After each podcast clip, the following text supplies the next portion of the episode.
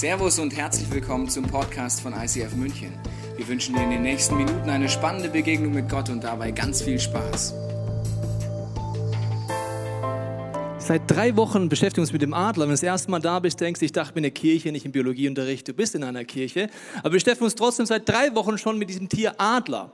Ich weiß nicht, ob du die Bibel schon mal aufgeschlagen hast, ob du weißt, dass diese Bibelstelle, die gerade hier in diesem wunderbaren Film mit viel Bass eingeblendet wurde, ob du die kennst, ob du das wusstest, aber 31 Mal redet die Bibel von einem Adler mit dem Ziel, dass ein Bild mehr als 1000 Worte sagt. Wenn die Bibel, das ist meine Lebenserfahrung, ein Bild verwendet, lohnt es sich zu fragen, warum ausgerechnet Adler und nicht zum Beispiel, dein Leben wird sein wie ein Lama, ja? Zum Kotzen auf Deutsch gesagt, spuckt halt immer. Also es sagt die Bibel nicht wie ein Lama, sondern wie ein Adler. Und heute wollen wir uns tiefer einsteigen und fragen, was möchte Gott uns mit diesem Bild sagen, mit dieser Bildersprache sagen. Vor zwei Wochen haben wir angefangen zu merken, okay, der Adler hat wirklich eine Stärke, hat einen Fokus. Wenn er etwas anfokussiert, egal ob Turbulenzen kommen, er geht drauf zu, haben uns darüber unterhalten, wie kann 2014 ein Jahr werden für dich, wo du göttliche Ideen dir abholst und drauf zugehst, durch Höhen und Tiefen durch. Letzte Woche ging es um diesen Part aus dieser Bibelstelle, wie dem Adler mächtige Schwingen wachsen. Das ist ein schönes Bild. Man denkt sich, okay, ja, wie so ein König der Lüfte würde ich auch gerne im übertragenen Sinne rumdüsen. Aber die mächtigen Schwingen wachsen vor allen Dingen beim Adler, indem er Stürme nutzt zum Trainieren. Da ging es letzte Woche durch und drum. Und heute geht es um einen ganz wichtigen Grundsatzthema, was der Adler macht. Und mit diesem Bild möchte, glaube ich, auch uns heute Gott eine neue Inspiration geben für dieses Jahr, für unseren Alltag. Und das hat nicht so viel damit zu tun, ob du dich jetzt als Christ bezeichnest, ob du sagst, ich kenne diese lebendige Gottesbeziehung schon oder nicht. Ich glaube, es geht um Basics, die sehr interessant sind für dein Leben, wenn du sie ausprobierst. Heute geht es nämlich um eine Eigenschaft des Adlers, dass er einmal am Tag, circa eine Stunde, sich zurückzieht, meistens auf einen Felsen, habe ich dir auch mal ein Bild mitgebracht. Dort geht er auf diesen Felsen und verbringt circa eine Stunde damit, sich zu pflegen. Ja, jetzt denken die Männer, was ist das für ein Frauenthema? Ja, also äh, die Pflege, es ist kein Kajalstift, den er verwendet, er nimmt auch kein Rouge, also keine Angst, liebe Männer, es geht um eine andere Pflege. Und zwar pflegt er jede Feder an seinem Körper und das sind viele. An einer Schwinge sind es allein 1200, das ist schon recht viel. Die Mathematiker merken, Mist, auf der anderen Seite gibt es nochmal so viele. Insgesamt 7000 Federn pflegt er eine Stunde lang. Und die Frage ist, warum macht er das? Warum geht er auf diesen Felsen, nimmt sich diese Zeit? Der Adler weiß, wenn er nicht täglich diese Zeit verbringt, wird er sterben. Sagst du, wow, komm, bisschen Kajalstift hin oder her, da stirbt doch keiner dran. Es ist eine andere Pflege. Gemeinde Adler weiß, wenn er seine Federn nicht pflegt, wir werden uns heute angucken, wie er das macht, dann wird er durch seine Federn, die vielleicht spröde werden oder durch andere Situationen, einen Ton erzeugen beim Sturzflug. Den hören du und ich nicht. Aber Mäuschen hört das. Wenn er Mäuschen jagen wird und von oben losfliegt, hört der Mäuschen schon.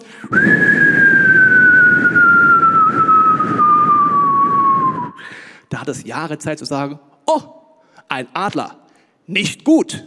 Ich gehe in mein Loch, dann kann der mich mal.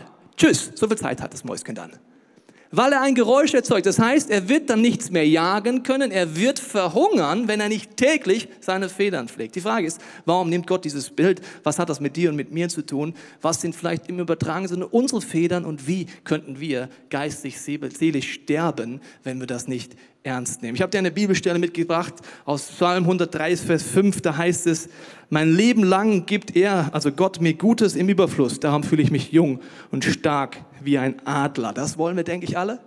Wir wollen auch wie in der ersten Bibelstelle laufen und nicht müde gehen, aber jetzt geht es um diesen Felsen. Ich lese dir etwas vor von Jesus, was er gemodelt hat. Am nächsten Morgen stand Jesus vor Tagesanbruch auf und zog sich an eine einsame Stelle zurück, um dort allein zu beten. Ich gehe mit dir mal gemeinsam auf meinen Felsen hier auf dieser Bühne. Äh, der sieht so aus, ja. Und Jesus ging da auf einen Berg, im betragenen Sinne wie der Adler auf seinen Fels. Was mir nicht gefällt an diesem Bibelvers ist schon mal ein kleines Wort, das heißt vor Tagesanbruch. Gefällt mir persönlich gar nicht, ich bin ein Nachtmensch. Ja? Von mir aus könnte der Tag um 12.30 Uhr anfangen, so, wenn es nach mir ginge. Bevor ich ein Kind hatte und eine Arbeitsstelle hatte, ging das auch so. Ne? Irgendwann merkte man, okay, man fängt an aufzustehen vor Tagesanbruch. Das wäre ja, das ist ja nur dunkel. Im Winter, okay. Im Sommer, nicht okay. Vor Tagesanbruch, warum zieht sich Jesus auf diesen Berg zurück, in diese, auf diesen Fels? Warum betet er dort? Weil er weiß und er modelt etwas, das in deinem meinem Leben es auch anfangen kann zu pfeifen, im übertragenen Sinne, wo erst du es hörst und irgendwann deine ganze Umgebung. Es gibt zwei Tools für diesen Felsen. Wenn du schon länger in diesem Glauben unterwegs bist, kennst du die und vielleicht käsen sie dich total an. Ja? Ein Tool ist Gebet, denkst dir, Alter, was soll ich denn da mit Gott reden? Also, äh, besonders wir Männer denken das, weil wir Männer brauchen nicht viel Worte. Ist dir mal aufgefallen? Wenn ich mit meiner äh, Frau äh, rede, nach so einer, sie fragt mich zum Beispiel, ah, was bei deinem Freund? Ich so, ja, ja, was habt ihr geredet? Ich sag so vier, fünf Begriffe. Dann sagt sie, hast du das beredet, das beredet, hast du das eigentlich mal gefragt? Das wäre interessant und das wäre interessant, das wäre interessant, das wäre interessant, das, das, das, das, das, das, das. Denke ich mir, ja, wäre interessant, aber habe ich nicht gefragt. Das heißt, was habt ihr gemacht? Ja, Playstation gespielt. Ah. Die Vorstellung, besonders für uns Männer, eine Stunde zu reden, ist irgendwie jetzt schon abtörend, sage ich mal so. Und äh, dann Bibel lesen ist so das zweite Tool, wo die Bibel sagt, das ist wie ein Spiegel, die Bibel, wo ich reinschauen kann und Gott mit mir redet. Und dann denkst du, äh, auch noch Bibel lesen. Wenn es schlecht läuft, bist du in einer Tradition aufgewachsen, die sagt, das muss man als Christ. Denkst du ja, warum? Ich habe keine Lust. Diese zwei Tools werden wir uns heute angucken. Wie kann ich die Bibel und Gebet nutzen, um meine Federn zu pflegen? Und da merke ich, besonders für uns Männer, sage ich es mal so allgemein, ist das eine größere Herausforderung. Ich nehme mich einfach mal mit ins Boot. Ich habe gemerkt, dass ihr Frauen uns schneller, was Beziehungen angeht und Beziehungsfähigkeit vorneweg seid, auch im Glauben. Ich merke, Frauen, warum auch immer, fällt es leichter, einfach gleich zu reden. Quack, quack, quack, quack, quack, quack, quack, quack, quack. Und das scheint mit Gott auch so zu sein. Das geht viel schneller als bei uns, wenn wir denken, ja, was soll ich jetzt da reden? Kann man mit Gott Playstation spielen? Äh, wir, wir, Männer denken dann auch, wir gehen dann in Kirchen und dann merken wir so Metaphern, die verwenden wir und denken, wow, das ist das abtörend. Das sind oft weibliche Metaphern. Nicht den Frauen zu nahe treten. Schön, dass es euch gibt. Schön, dass ihr uns voraus seid, liebe Männer. Ich rede jetzt mal zu uns. Und die Frauen zuhören wollen, gerne, aber es geht jetzt ums Männer. Zum Beispiel sagt dann jemand, ja, die Bibel ist ein Liebesbrief Gottes an uns. Und die Männer denken sich, Liebesbrief. Ein Freund von mir sagt immer, also ich schreibe nur einen Liebesbrief, was meine Frau will, aber nicht, weil ich es will. Nicht so sexy für uns Männer. Dann gibt es so Metaphern, dass man sich wie bildlich auf den Vaterschoß setzen kann. Denken Sie als Mann, was? Auf den Vaterschoß? Was will ich denn da? Oder dann gibt es so Metaphern, äh, wie zum Beispiel, dass Jesus davon redet, dass die Kirche wie eine Braut ist und dann, dass Jesus der Bräutigam, da denken Sie Mann, hallo, bin ich jetzt eine Braut? Also sorry, also, das ist ja schön, die Kirche eine Braut, wie geil ist das denn? Also, ich, ich will eine Braut erobern, aber eine Braut sein. Und dann gibt es auch äh, so Lieder hier, diese gesungenen Gebete, wenn es in diese Liebessong geht, das dürfen wir Männer mehr lernen, das ist schon richtig, aber es wird nicht automatisch, ich merke auch viele Männer sagen, ja, also ich könnte auch zur Predigt kommen. Und ich merke, dass das so etwas ist, wo wir Männer Challenge haben, einfach unseren Weg zu finden, unseren Style zu finden, ist um positiv ein bisschen zu emanzipieren. Oft haben auch viele Männer über die Frauen den Zugang zum Glauben gefunden, weil auch da scheinbar Frauen kommunikativer sind als wir Männer. Das ist schön. Nur wenn du über eine Frau Gott kennengelernt hast, hast du auch eine oft sehr weibliche Form kennengelernt. Es kann sein, dass sich das ganze Thema abturnt, weil du denkst, boah, ja, wie soll das werden? Es ist wichtig in diesem Jahr, wenn du das magst, die Challenge anzunehmen, als Mann, auch als Frau, deinen Style zu finden in deiner Persönlichkeit, in deinem Geschlecht. Und ich merke, das ist sehr unterschiedlich, was das bedeuten kann, wie man das auch machen kann. Also bei mir zum Beispiel ist beim Bibellesen ganz wichtig, dass ich ein Abenteuer habe. Ich liebe Abenteuer. Ich liebe Blockbuster. Ich mag diese Filme. Super. Ich mag so Situationen, wo der Held in Situationen rein, wo ich denke mir, wie kommt denn der da raus? Ja? Nicht so komplett übertrieben, ja, also die neuen James Bond gefallen mir besser als die früher, wo er zwei Millionen Kugeln abbekommen hat und immer noch die Frisur saß, aber trotzdem ein Abenteuerfilm. Und die Bibel verwende ich so am Anfang, habe ich gedacht, ja, da hat mir so eine Frau erzählt, ja, sie hat ein Date mit Gott und sie nimmt einen Tee und eine Kerze und hat dann so ein Candlelight-Dinner. Da ich gedacht, toll für dich. Aber ein Candlelight-Dinner? Tee? und eine Kerze. Das sind drei Dinge, die mag ich nicht. Und dann habe ich gemerkt, ich muss meinen Weg finden. Weißt du, was mein Weg ist, wenn ich die Bibel aufschlage? Gott sagt, dass diese Bibel inspiriert ist durch seinen Geist und wenn du dir suchst, wirst du Dimensionen dort finden, die tiefer als diese Geschichten sind. Es geht nicht, Märchen zu lesen und zu sagen, oh, in alte Geschichten zu lesen. Ja, toll, da hat der Jesus jetzt aus Wasser Wein gemacht. Wie spitze und wie spannend. Ah, ah. Kenn ich doch schon. Es geht darum, diese Bibel zu nehmen und zu sagen, Gott, zeig mir andere Dimensionen. Zeig du mir, wie du mein Leben siehst. Zeig dir, welches Abenteuer du für mich hast. Ich weiß nicht, ob du die Chroniken von Narnia kennst.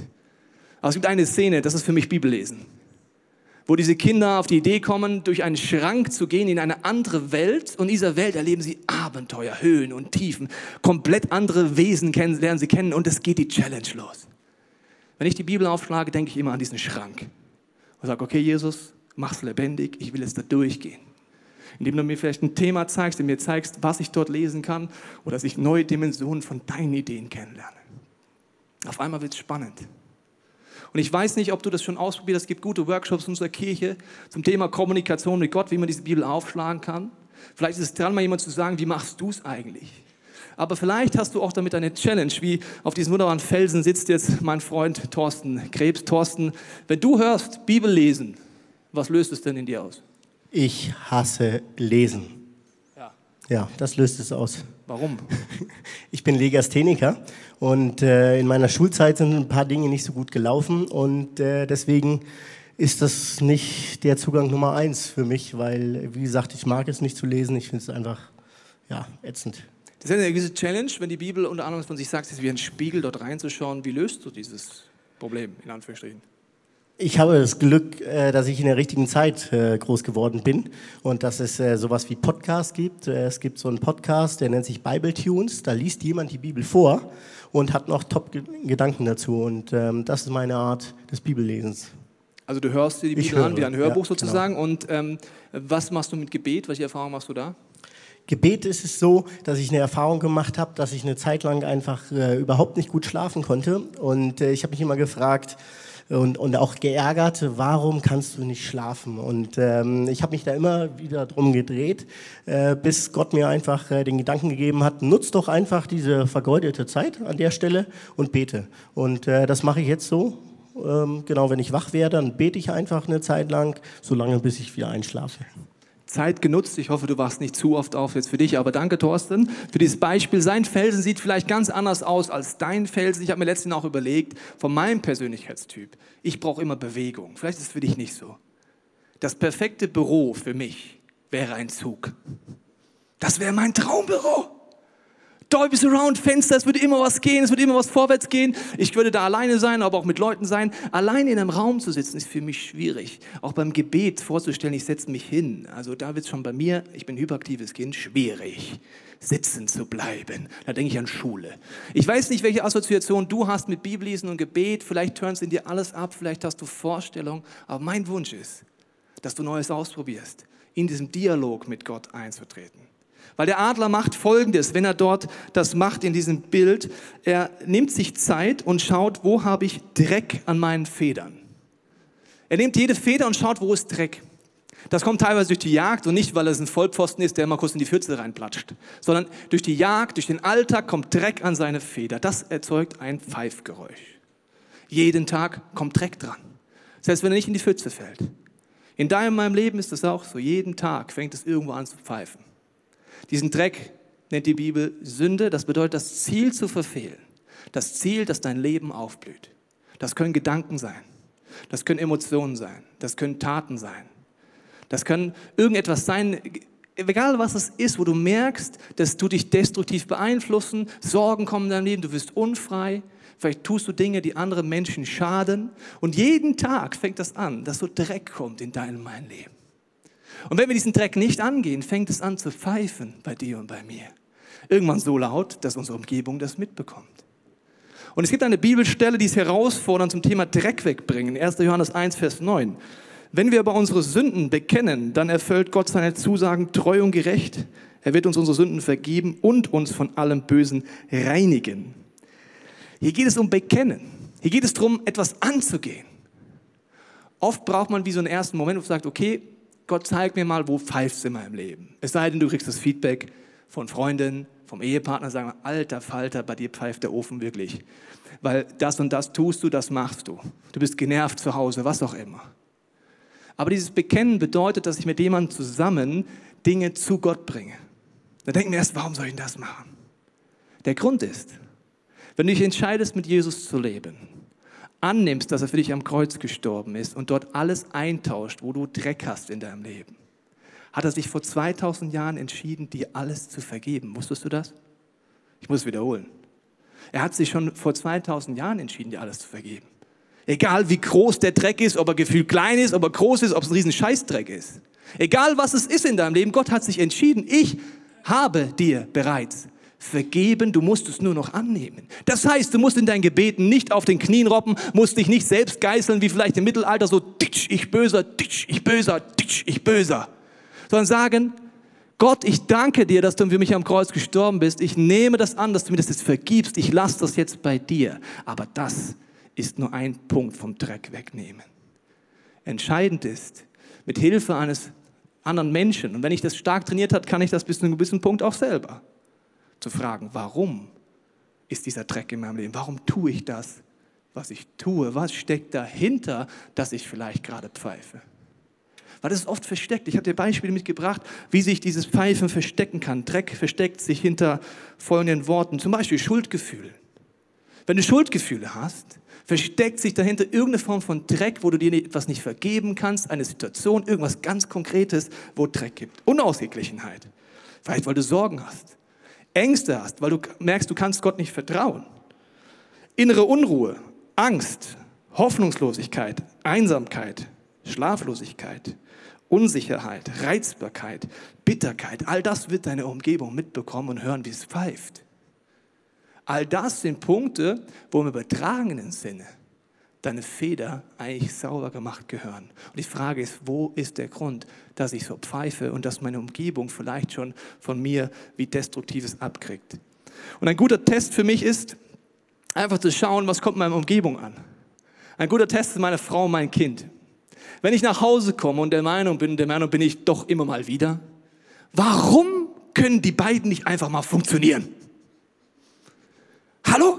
Ist es denn zu viel verlangt, wenn ich nach Hause komme, dass die Frau nicht blöd tut, der Sohn nicht blöd tut in meinen Augen? Dann denk, merke ich schon, es fängt an zu pfeifen. Hörst du das?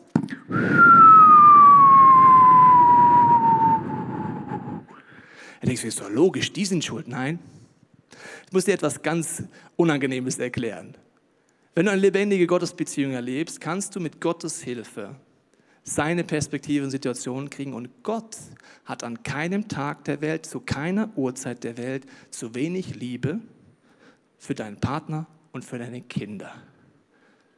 Das Problem ist auch nicht dein Partner, dein Kind, das Problem bin nur ich. Es bei mir pfeift, weil ich vielleicht überfordert schlecht mit mir umgehe, irgendwo Dreck in meinem Leben ist. Mein Sohn zum Beispiel ist vier Jahre alt.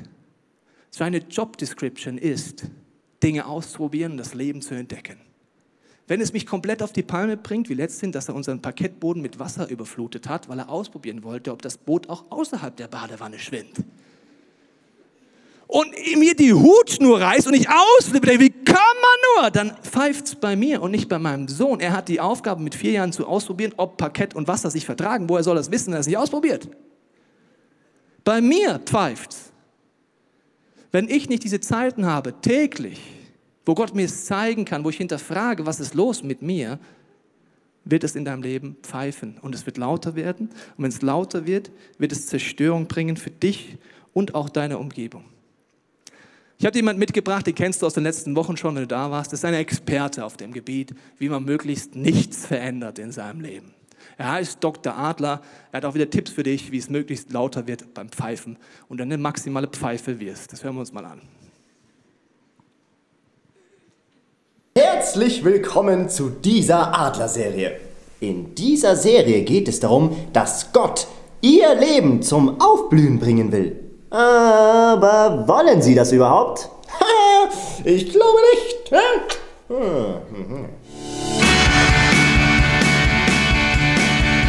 Heutzutage wartet man nicht mehr. Aber lässt Gott wieder auf sich warten? Passt Gott sich etwa nicht deinen Plänen an? Ha! Das ist ein klares Zeichen seiner Inkompetenz. Es wird mal wieder Zeit für dein Feedback. Und wenn er dann immer noch nicht hört, dann ist es Zeit, richtig Druck zu machen. Zum Beispiel, Gott, warum hörst du nicht auf mein Gebet? Oder so richtige Selbstzerstörungssätze wie, wenn du mich wirklich lieben würdest, dann würdest du mir alle Wünsche erfüllen. Versuch das mal. Gib so richtig Druck.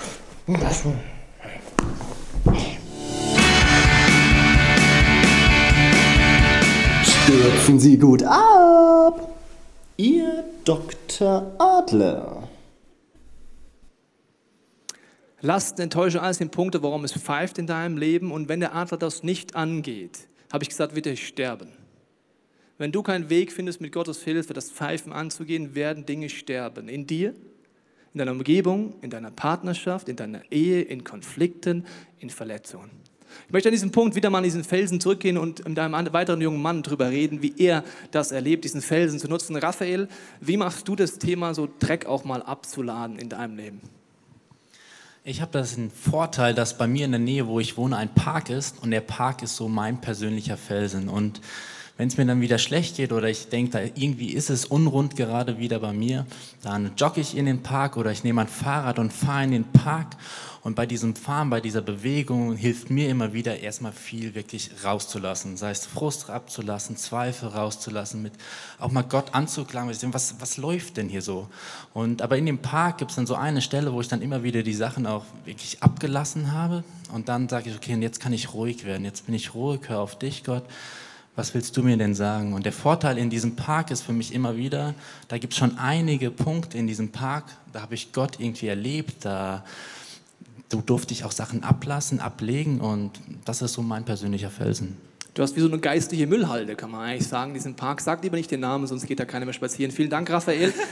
Das kann etwas sein, was dir hilft. Die Challenge ist nur, auch wenn Raphael nutzt er das, was er hat. Sport alleine ist natürlich eine Möglichkeit, aber Sport im Gebet zu nutzen, Dinge abzugeben, abzulegen, ist noch etwas ganz anderes. Und dann kommst du irgendwann an einen Punkt, wo du merkst, Ruhe kehrt ein. Und die kehrt erst ein, wenn du dich, wie, wie es Raphael gesagt hat, ausgekotzt hast aber erst dann beginnt das Abenteuer mit Gott. Viele Gebete hören genau dort auf. Ich habe Gott meine Sorgen gesagt, meine Probleme gesagt, meine To-Dos gesagt, dann bin ich wieder weg. Da wird das Abenteuer erst anfangen, liebe Freunde. Wo Gott anfängt zu mir zu reden, sodass ich es verstehe. Das ist ein weiterer Schritt, was der Adler macht, nachdem er sich gereinigt hat, ähm, macht im übertragenen Sinn, ölt er sein Gefieder. Also er hat kein Öl, aber so eine Flüssigkeit in seinem Schnabel, mit der er sich imprägniert. Das bedeutet, dass er sich wie versiegelt, um das Ziel zu haben, bei der nächsten Jagd, dass erstens Dreck mehr abperlt und, wenn er ins Wasser geht, kein Schwamm wird, den es nach unten zieht, sondern dass es einfach abperlt. Das ist ein Symbol, dieses Öl, was er da wie verwendet, für mich wie den Heiligen Geist. Ich lese eine Bibelstelle vor, da heißt es, der Geist des Herrn ruht auf mir, sagt Jesus, denn der Herr hat mich gesalbt. Er hat wie diesen Heiligen Geist mir gegeben. Gott sagt, wenn du Zeit mit mir verbringst, darfst du dich auskotzen. Okay, Schritt eins, super, aber bleib nicht dort stehen. Da beginnt das Abenteuer, zu erleben, dass Gott dich wie einölt, wie im übertragenen Sinne, es gibt das Wort Salbung, wo der Heilige Geist etwas wird, wo du keine Liebe hast für jemanden, der Liebe gibt, wo er dir hilft, an die Wurzeln zu gehen, dich imprägniert gegen den Arbeitskollegen, der dir vielleicht dumm kommt. Dass du merkst, es perlt immer mehr ab, weil Gott diesen Weg geht mit mir und mir hilft, diesen Schritt zu gehen, mich sowieso einzu, ähm, ja, einzu, nennt man das? Balsamieren ist das falsche Wort, aber du kannst es selber einsuchen. Das letzte, was er dort macht, ist neben Dreck rausmachen, neben diesem Öl im übertragenen Sinne, ist, er reißt kaputte Federn aus. Es gibt Federn, da kann er putzen, wie er will. Da kann er ölen und füllen, wie er will. Die müssen einfach raus, die sind kaputt. Das sind Momente, der reißt die, die, ähm, die Feder raus und im Jahresschnitt sagt er, wird er circa jede Feder einmal rausgerissen haben. Man sagt, es dauert circa 40 Tage, bis die Feder wieder voll da ist. 40 Tage ist ein Symbol in der Bibel für Veränderung, aber auch für Wiederherstellung. Diese 40 Tage heißt, es dauert auch manchmal Zeit, bis das Neue wächst, was ich mir wünsche. Ist manchmal ein Prozess. Aber das ist wichtig. Das heißt für mich, wenn man mit zum Beispiel einem Freund, einer Freundin, vielleicht aber auch durch Training bis zu einem gewissen Punkt alleine merkt, wo ist eine Wurzel, die man rausziehen muss in meinem Leben. Wo ist die Feder kaputt? Was steckt dahinter, dass ich im übertragenen Sinne jetzt hier pfeife? Werde ich gleich nochmal weiter mit jemandem hier vorne besprechen. Und zwar mit einem jungen Mann, wie er das macht, was das für ihn bedeutet. Das ist Steffen Eiche. Begrüße mit mir auf dieser Bühne. Steffen, dein Applaus. Steffen. Ich möchte die Frage stellen zu diesem äh, ganzen Komplex, haben wir gehört, mit dem Dreck wegmachen, Federn rausreißen und Ölen. Haben wir ein Angebot in dieser Kirche. Ein Get Free Day, ein Get Free Weekend, so äh, sagen umwogen. Ähm, wie war dein Get Free Day? Wie hast du ihn genutzt? Was kann man sich darunter vorstellen? Ja, das war recht spannend. Und zwar kam damals unser Small Group Leiter in die Small Group und hat gemeint, Jungs, ich habe eine Idee, wir fahren alle zusammen aufs Get Free. Und äh, bei mir, ich wusste erstmal gar nicht so richtig, was ich damit anfangen sollte, weil ich auch nicht richtig wusste, was erwartet mich da, will ich da überhaupt hin? Und äh, in Gesprächen mit ihm und anderen und das, was ich dann erleben durfte, war, dass es einfach eine Zeit ist, wie auf einem Felsen, auf meinem Felsen, dass ich da sitze wie der Adler der prüft, was machen meine Federn, was macht mein Gefieder. So kann ich prüfen, was macht mein Leben und zwar mit Gott. Und ich kann Gott besser kennenlernen, wie er in mein Leben reinspricht, auch mit einem Begleiter zusammen, der einfach Eindrücke kriegt. Und ich darf ausmisten, rausräumen, Federn wegreißen und einfach erleben, wie Gott Neues schafft. Also kann man sagen, Felsen XXL auf eine Art. Die Sachen, die man dort lernt, ist ja ein Lebensstil, den man nicht nur aus dem Tag anwenden kann, sondern grundsätzlich. Welche Rolle spielt da deine Small Group für diesen Lebensstil? Was ich einfach erleben durfte, war, dass wir als Small Group zusammen da waren und danach gesagt haben, okay, wir wollen das weiterleben. Das, was wir hier dieses Wochenende gelebt haben, möchten wir weiterleben. Und zwar, dass jeder sein Leben prüft und wenn er merkt, da ist was, zum anderen hingeht, sagt, komm mal kurz mit, lass uns zusammen beten, es vor Gott zu bringen und einfach auszutauschen am Kreuz und wieder Neues zu bekommen. Und das war wirklich ein unheimliches Privileg, dass man hier sonntags reinkommen konnte, sich jemand schnappen konnte und einfach zusammen beten gehen. Wenn jetzt jemand dabei ist, dieser Bibelvers nicht gelesen hat, bekennen, dass das Böse reinigt, indem sie die Feder rausreißen. Wie hast du es an einem Beispiel erlebt, dass man an die Wurzel geht beim Pfeifton? Ja, das war also ein Beispiel ist, ich habe als Kind und als Jugendlicher oft Probleme gehabt einzuschlafen vor Stresssituationen, vor Prüfungen, ähm, zum Beispiel vor Situationen wie hier, einfach vor Publikum zu stehen. Und ähm, was ähm, da einfach war an dem Wochenende, ich habe das hingebracht und habe an dem Wochenende und auch die Wochen drauf gemerkt, was sind eigentlich die Wurzeln dahinter. Ich bin es angegangen und habe gemerkt, okay, es ist eine Versagensangst da, es ist eine Angst zu scheitern, es ist äh, die Angst da, es wäre jemand anders vielleicht besser, jemand besser geeignet ist, warum stehe ich überhaupt jetzt hier? Und ich durfte einfach erleben, wie ich quasi Stück für Stück an die Wurzel kam und Gott die Wurzel gepackt hat und gesagt hat, hey, du bist was wert, ich liebe dich und du kannst auch was. Und wir können zusammen gehen und zusammen wieder die Stufen hochgehen, bis dahin, dass ich wirklich äh, ja, einschlafe, dass ich keine Probleme mehr habe einzuschlafen. Ich habe 70 Prüfungen in der Uni geschrieben. Ich bin jedes Mal nach fünf bis zehn Minuten eingeschlafen. Ich habe die Woche super geschlafen. Also das ist praktisch, weil du hast ja vier Gottesdienste mit mir. Noch gut, dass du nicht gleich einschläfst.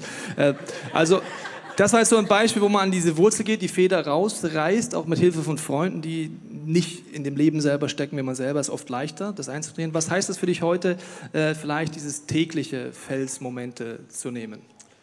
Ja, also für mich ist, dass ich wirklich den Wunsch habe, den Tag einfach auch mit Gott zu beginnen. Mich hinzusetzen, zu beten, Bibel zu lesen und einfach auch von Gott eine Herausforderung für den Tag abzuholen. Und äh, mein Wunsch ist es natürlich, äh, dass ich da morgens Zeit habe, die Realität ist manchmal, dass es manchmal kurz ist zwischen Brezen und Dusche. Das ist nicht ganz optimal, aber ich habe auch gemerkt, wenn ich, wenn ich von Herzen komme, Gott nimmt es trotzdem ernst. Ich habe äh, letzte Woche morgens einen Bibelvers gelesen, einfach zwischendrin auf meiner App und habe, wo stand, wir sollen großzügig sein, Gott wird uns beschenken. Und ich komme in eine Situation, wo jemand darum bittet um Geld, für, weil es dringend braucht.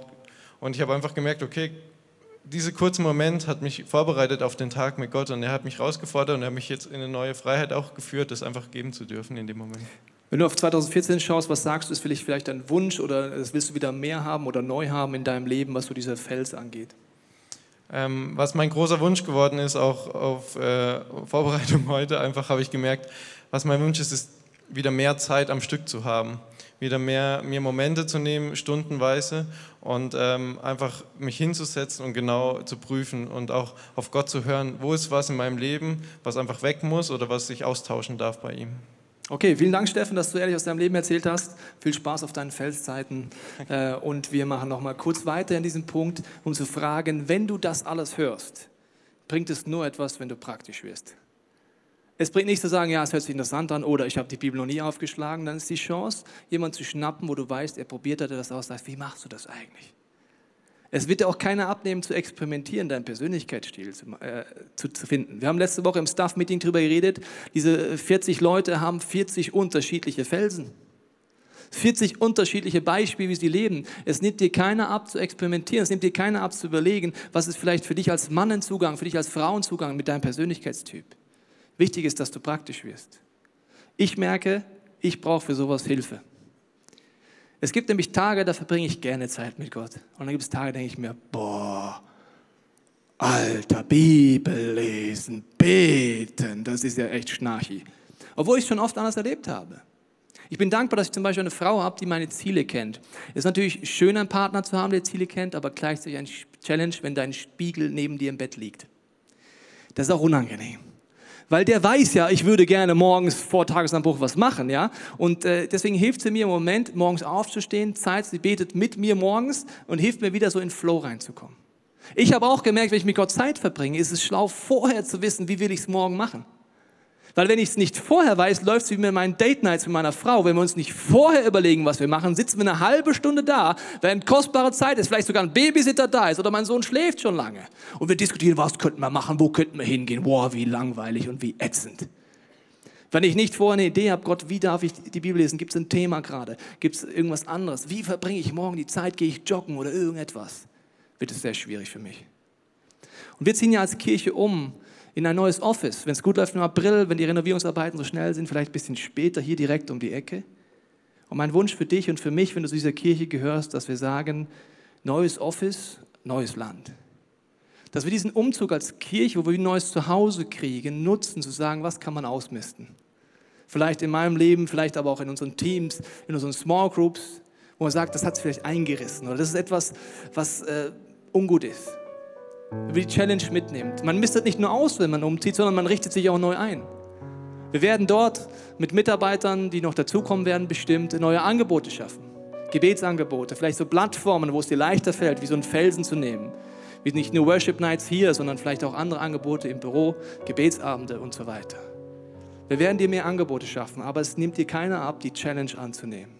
Wenn du ein Mann bist, besonders, empfehle ich, dass du das mitnimmst, was Gott in uns tief reingelegt hat, und zwar den Wettkampf.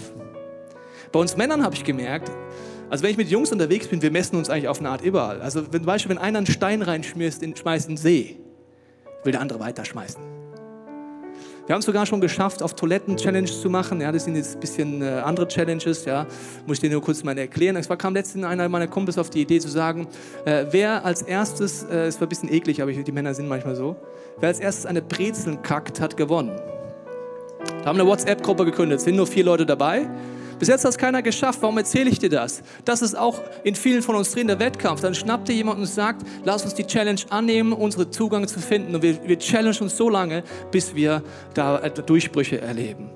Wichtig ist, dass du, wie ich gesagt habe, praktisch werdest, wirst. Und am Anfang denkt man, das geht nicht. Wenn wir ins neue Office umziehen, wird unser Staff sich gegenseitig helfen. Wir haben ausgemacht, wir helfen uns gegenseitig durch unsere Meetingkultur und so weiter, dass wir diese Stunde auf diesem Fels jeder machen kann, egal welcher Lebensphase man ist. Wir uns dort gegenseitig unterstützen. Jetzt sagst du, ja, ich habe da keine Zeit für. Die Ausrede habe ich auch meistens. Aber ich merke das wie mit Finanzen. Das ist ein Prinzip, zum Beispiel haben wir in der Flow-Serie darüber geredet, dass man 10% seiner Finanzen gibt und Gott zur Verfügung stellt. Und am Anfang denkt mir, dann reicht mein Geld nicht. Bis du es ausprobierst und merkst, Gott befreit mich vor Versorgungsangst, er vertraut mir mehr an.